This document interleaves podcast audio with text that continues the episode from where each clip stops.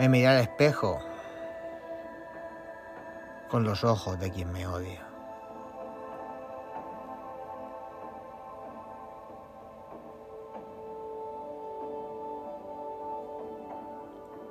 Y es que muchas veces nosotros somos nuestro peor enemigo.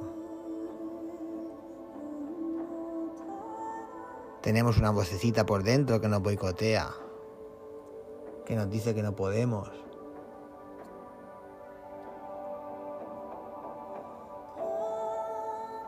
Que somos menos que alguien.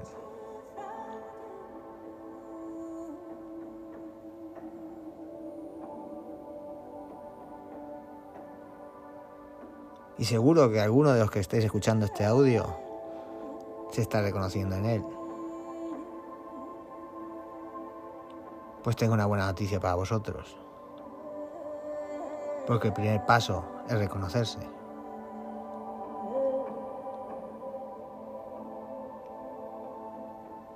Todo camino empieza con un primer paso.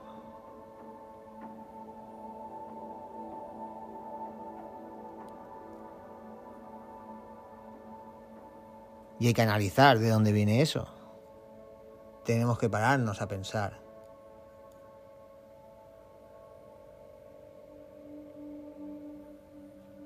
Puede ser que venga de tu infancia, de tus compañeros de trabajo,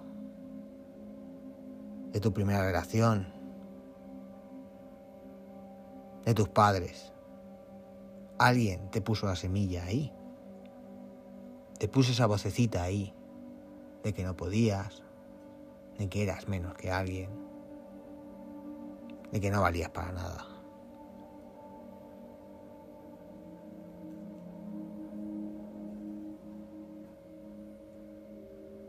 Pero eso no es así. ¿Y tú? ¿Qué te estás reconociendo?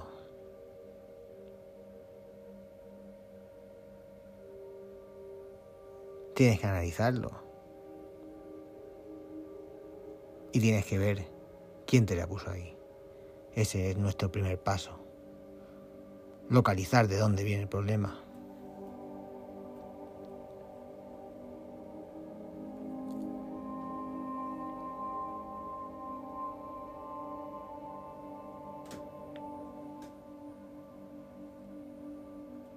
Decía Alexander Dumas, una persona que duda de sí mismo es como un hombre que se alista a una fila de un enemigo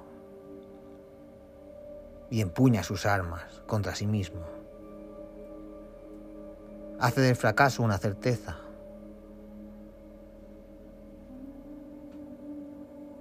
Porque él mismo es la primera persona que está convencida de ello. Por lo tanto, vamos a empuñar nuestras armas contra los problemas, contra esas personas que nos hace sentir así, pero nunca, en ningún momento, en contra de nosotros mismos.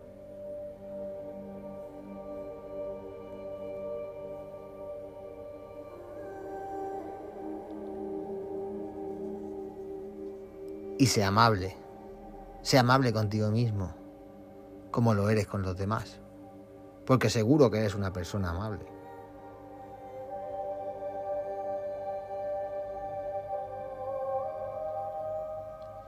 Cuando te equivoques, no te machaques. Porque todos nos equivocamos.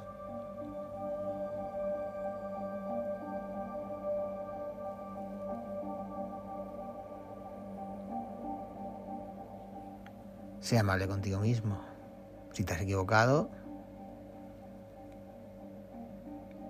trátate como tratarías a las demás personas cuando se equivocan. No te, no te trates con dureza.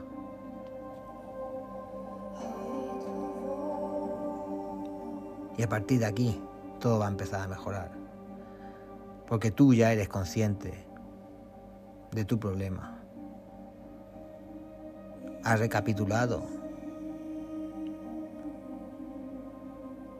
Y ya sabes quién te puso allí esas semillas en tu cabeza.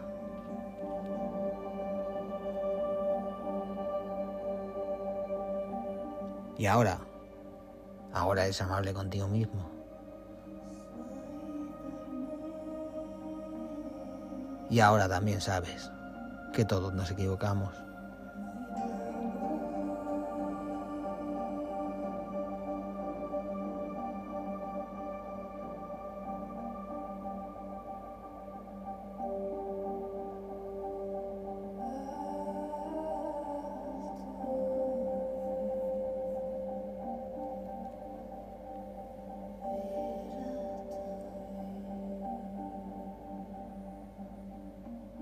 Y recuerda siempre la frase que decía Alexander Dumas. Grábatela a fuego. Una persona que duda de sí misma es como un hombre que se alista en la fila del enemigo y empuña su arma contra sí mismo.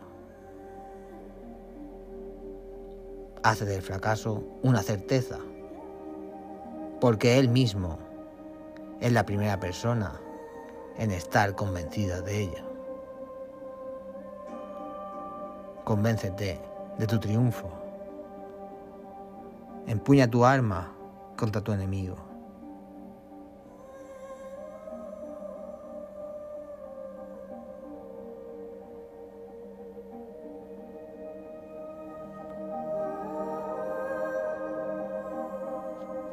Comenzamos.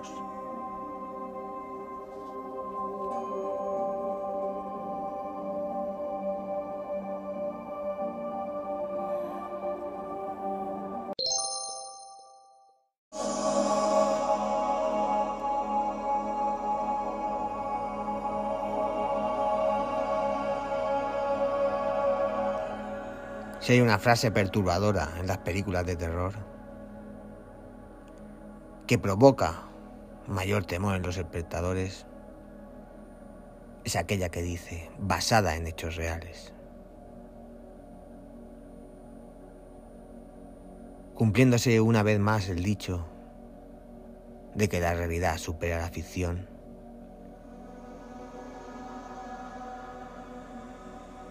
Te invito a que me acompañes en este viaje, que te recordará el verdadero peligro, que no está tras la pantalla ni en tu imaginación, sino en este lado de la realidad.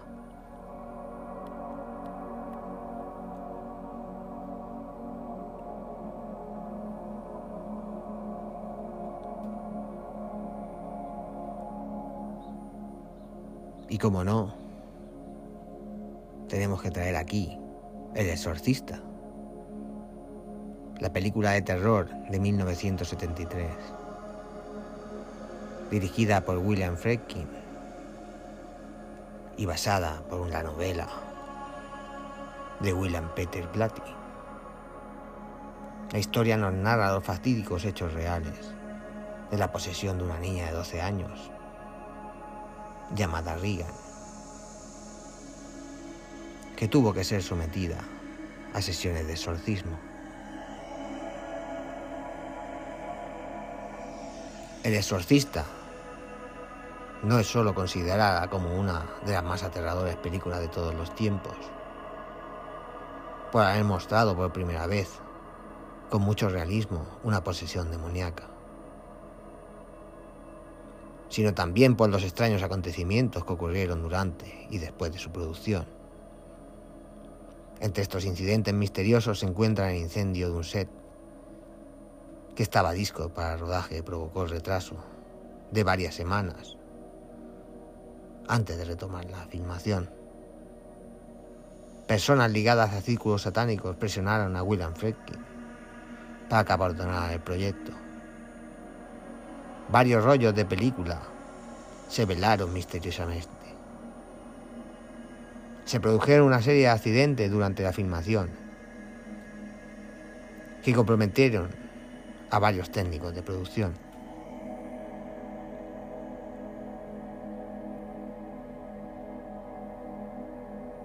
Pero eso no fue todo, porque empezaron a ocurrir la muerte de varias personas.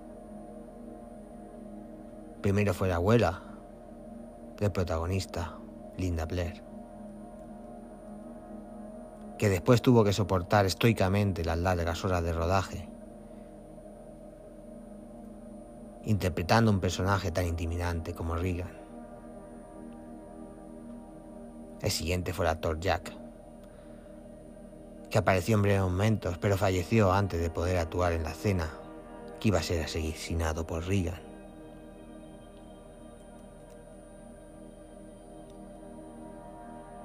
Por último, la actriz Basiliki apareció en su última cena,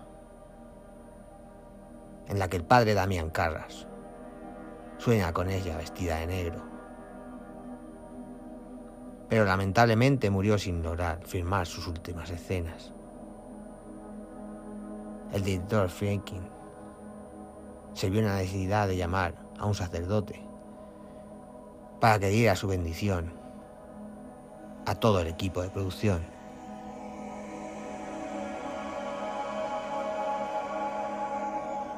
Su estreno en la década de los 70 fue todo un éxito, llegando a ser considerada como una de las mejores películas de la historia en su género.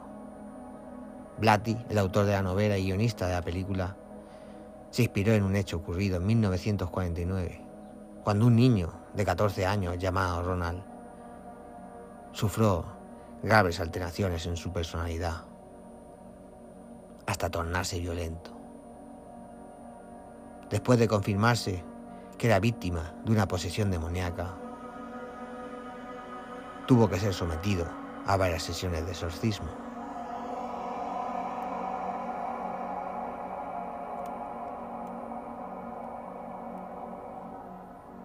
Quienes realizaron aquel exorcismo han muerto hace tiempo. Uno de los jesuitas, sin embargo, recogió sus impresiones en un diario titulado Estudio de Padres Jesuitas. El diario narra los hechos acontecidos en 1949.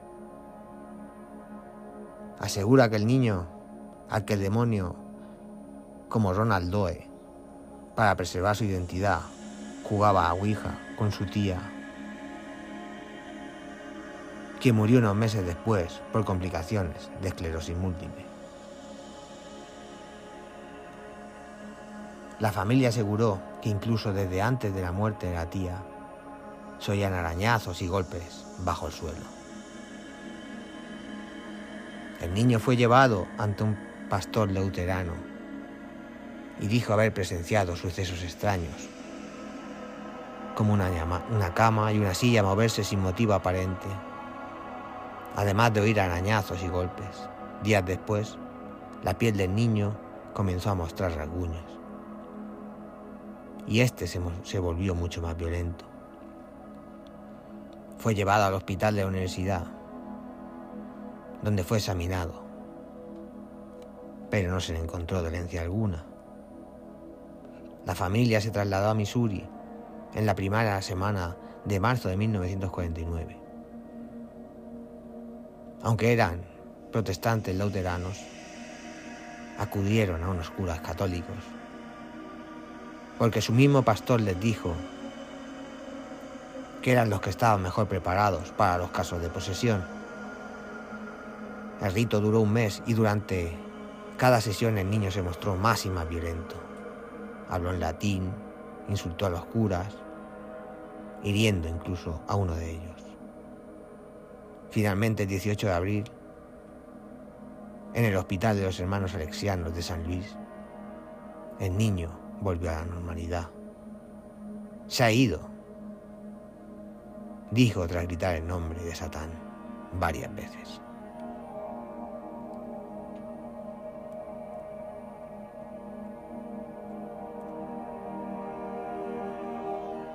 Esta es sin duda la película de terror por excelencia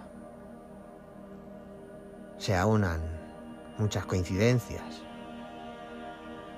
Y sin duda ninguna también. La fantástica banda sonora a cargo de Mike Oldfield.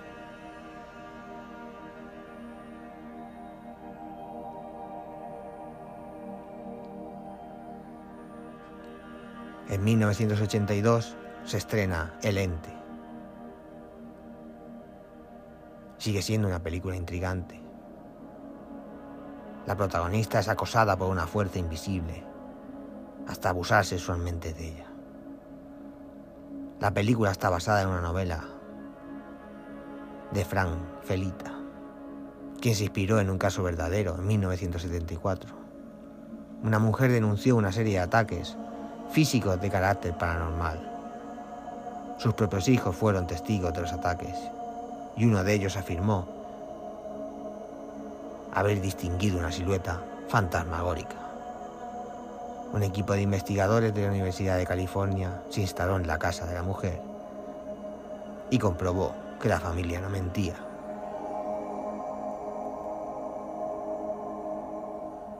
El nombre de Doris es un sinónimo para preservar su identidad. Pero la película, la protagonista se llamaba Carla Morán. De cualquier forma, la víctima en la vida real siguió sufriendo los ataques sobrenaturales, incluso después del estreno del film. Doris murió de cáncer en 2006, pero su historia sigue dando que hablar.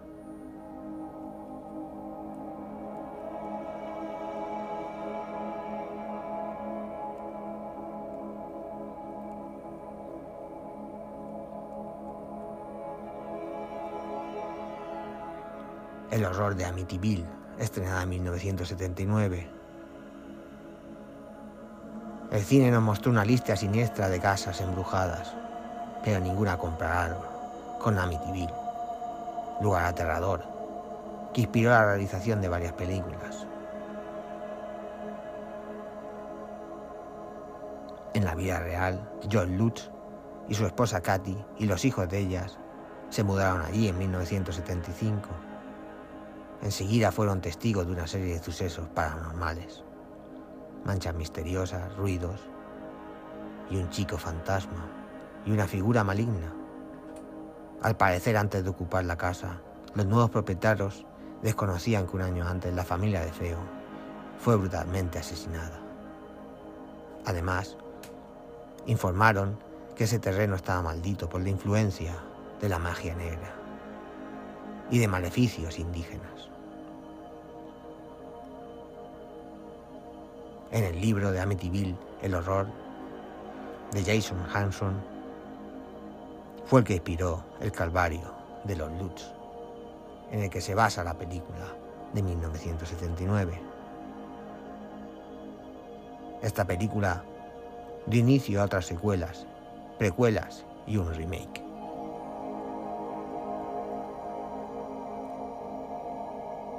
Cuando la familia Lutz se mudó a la casa, la habían conseguido comprar por una suma irrisoria de dinero, debido a la mala reputación que tenía, ya que nadie aquí quería vivir allí, tras lo sucedido. Sin embargo, desde el mismo día que se instalaron empezaron a presenciar los extraños fenómenos. La familia solicitó la ayuda de un sacerdote quien intentó practicar sin éxito un exorcismo en la casa. Luego se dijo que el sacerdote había padecido una extraña enfermedad y varios accidentes inexplicables. La situación en la casa se tornó tan insoportable para la familia que en una madrugada tuvieron que abandonarla.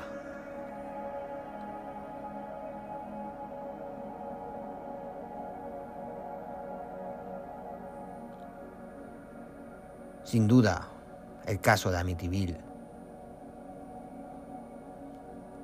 da un paso hacia la fama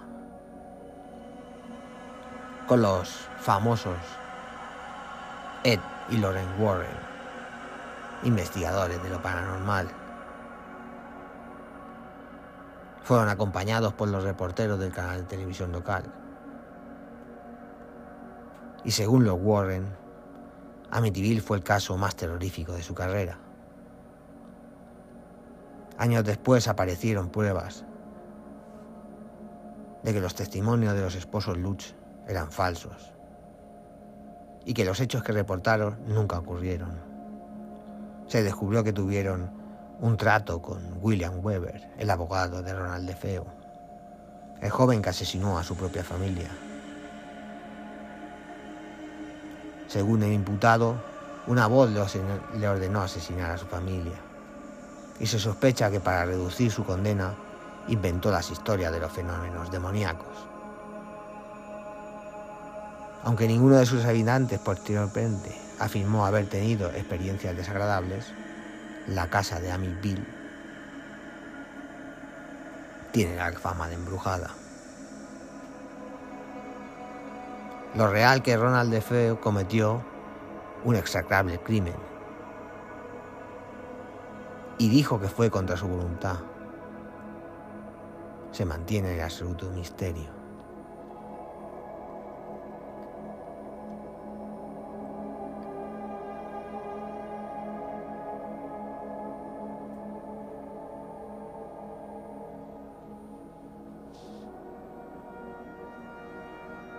Nos remontamos a 1977 y al estreno de la película de las colinas tienen ojos.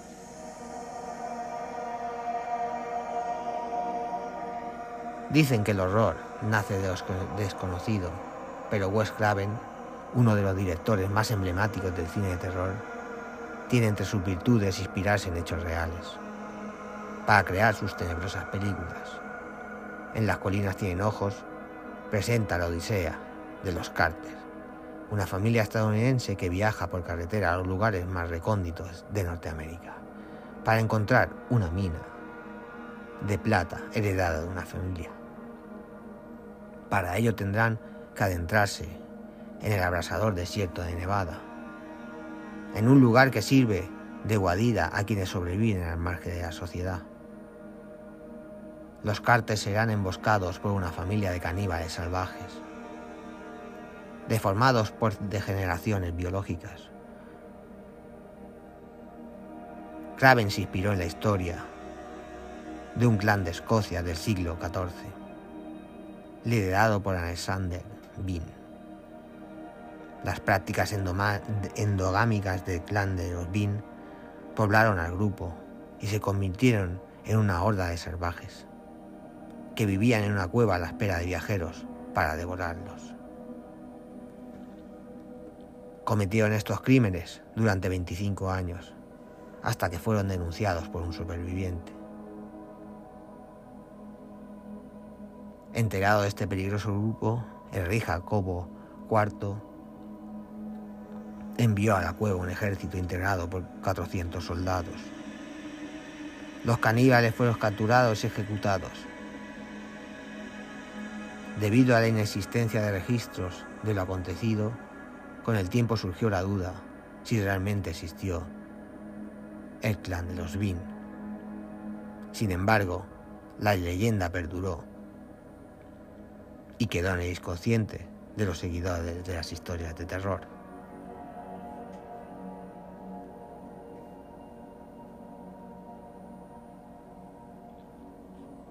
En 2005 se estrena la cinta El exorcismo de Emily Rose.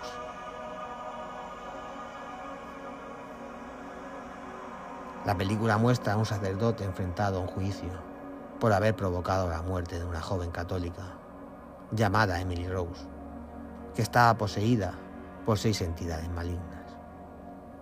Sin embargo, esta historia es un film basado en una historia real.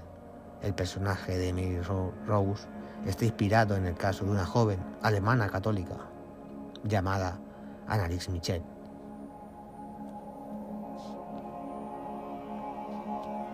A los 16 años Annalise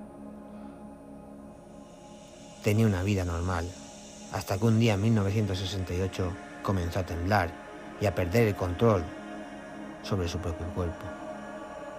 Ante la angustia de no encontrar ninguna solución, los padres acudieron a dos sacerdotes autorizados para exorcizarla. Tras someterlas a continuas sesiones de exorcismo durante varios años, el, el cuerpo de Annalise no soportó y murió el 1 de julio de 1976. La autopsia reveló que las causas de la muerte fueron la desnutrición y la deshidratación. Los padres y los curas fueron enjuiciados y condenados por negligencia. Durante el exorcismo se realizaron varias filmaciones para documentar los hechos y preservar cada detalle de su comportamiento. Un dato escalofriante es que en la película se utilizaron las grabaciones reales de la voz de la poseída, Annalise Michel.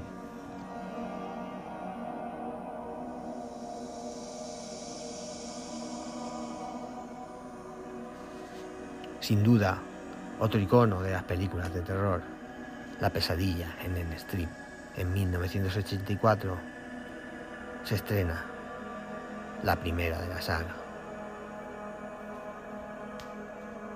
Una de las películas de terror que traumatizó la generación que tuvo la suerte de verla. La aterradora presencia de Freddy Krueger, el asesino que atormentaba a sus víctimas mientras dormían y que las asesinaba en la vida real. Lo han convertido en un personaje icónico de la cultura popular. Aunque Krueger es un personaje ficticio, creado por Wes Craven.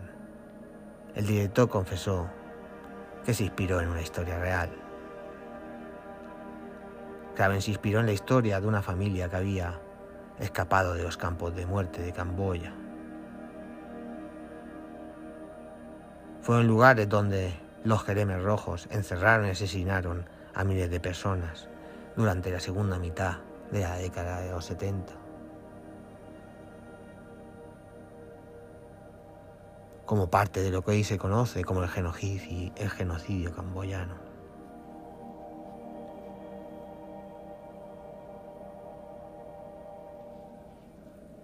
La familia logró huir y se refugió en Estados Unidos. Sin embargo, sus preocupaciones no terminaron. Desde que uno de esos hijos de la familia se tenía a dormir, pues se sentía acosado por una extraña entidad en sus pesadillas. El joven contaba a sus padres que temía que si se quedaba dormido, esa entidad le perseguiría y lo atraparía. Durante siete días intentó permanecer despierto, pero su cuerpo no soportó más y por fin se durmió. Los padres creyeron que la crisis había terminado, hasta que escucharon gritos en mitad de la noche.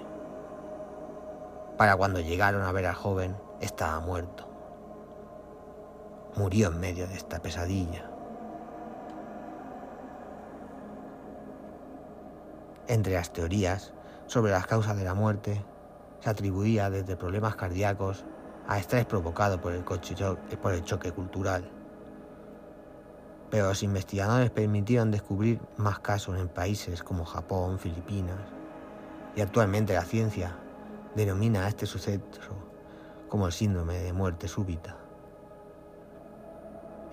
aunque Freddy Krueger es un personaje ficticio. Wes Craven confesó haber tomado el nombre de un compañero de la escuela que le molestaba.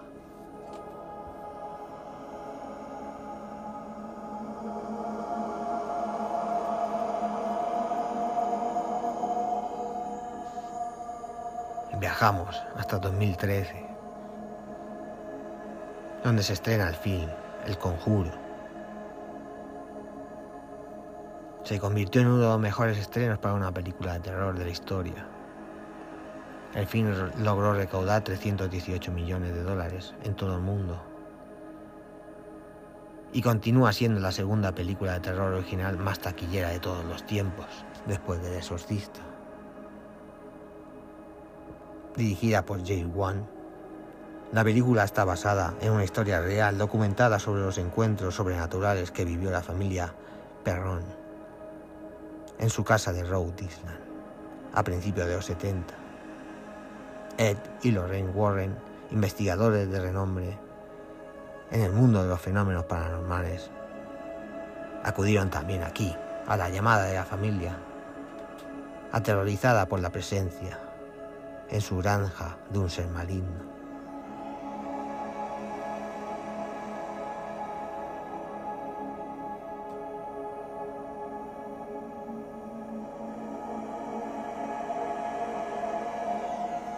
El fenómeno más escalofriante era una presencia que golpeaba la puerta de la casa por la noche.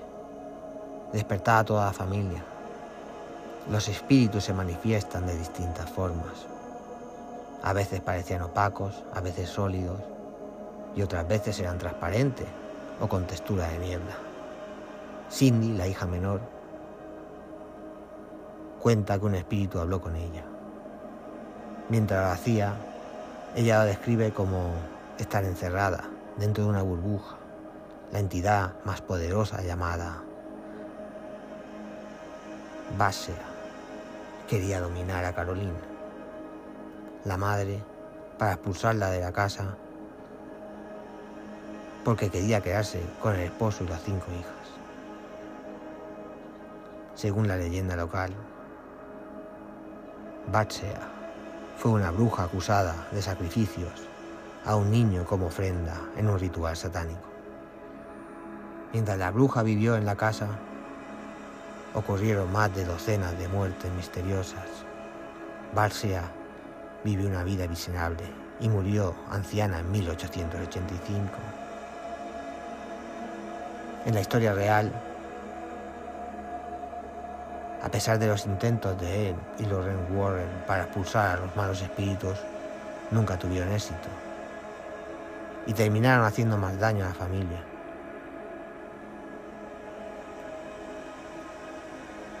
que habitó la propiedad durante 10 años para finalmente abandonarla. Tuvieron que ser exorcitados y liberados de esa terrible experiencia. Como dato curioso, la familia asistió al estreno de la película y pueden dar testimonios de lo que vivieron en, en aquella casa.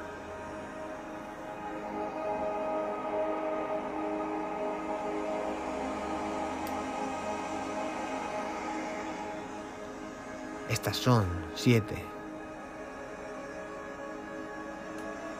de las películas más famosas basadas en hechos reales.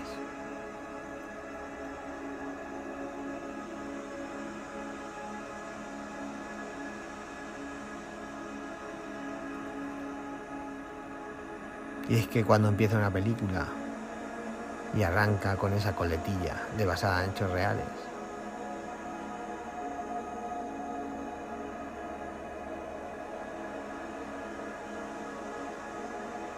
muchas veces nos da que pensar.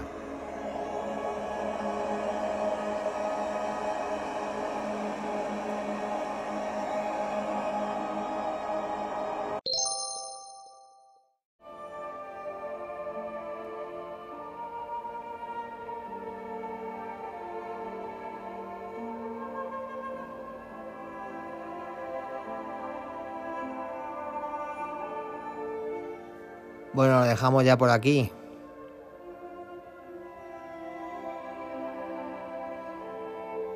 No sin antes recordar nuestra área de contacto uligeek.gmail.com y que nos podéis escuchar en todas las plataformas de podcast, principalmente en iVoox. Pero también estamos Spotify, Apple Podcasts, Anchor. En definitiva, allí donde nos busquéis, allí estamos.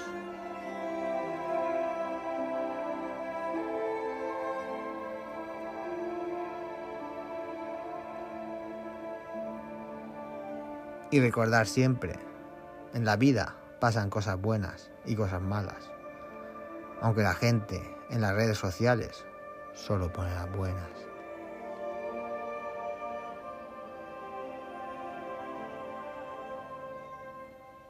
Hasta el próximo episodio.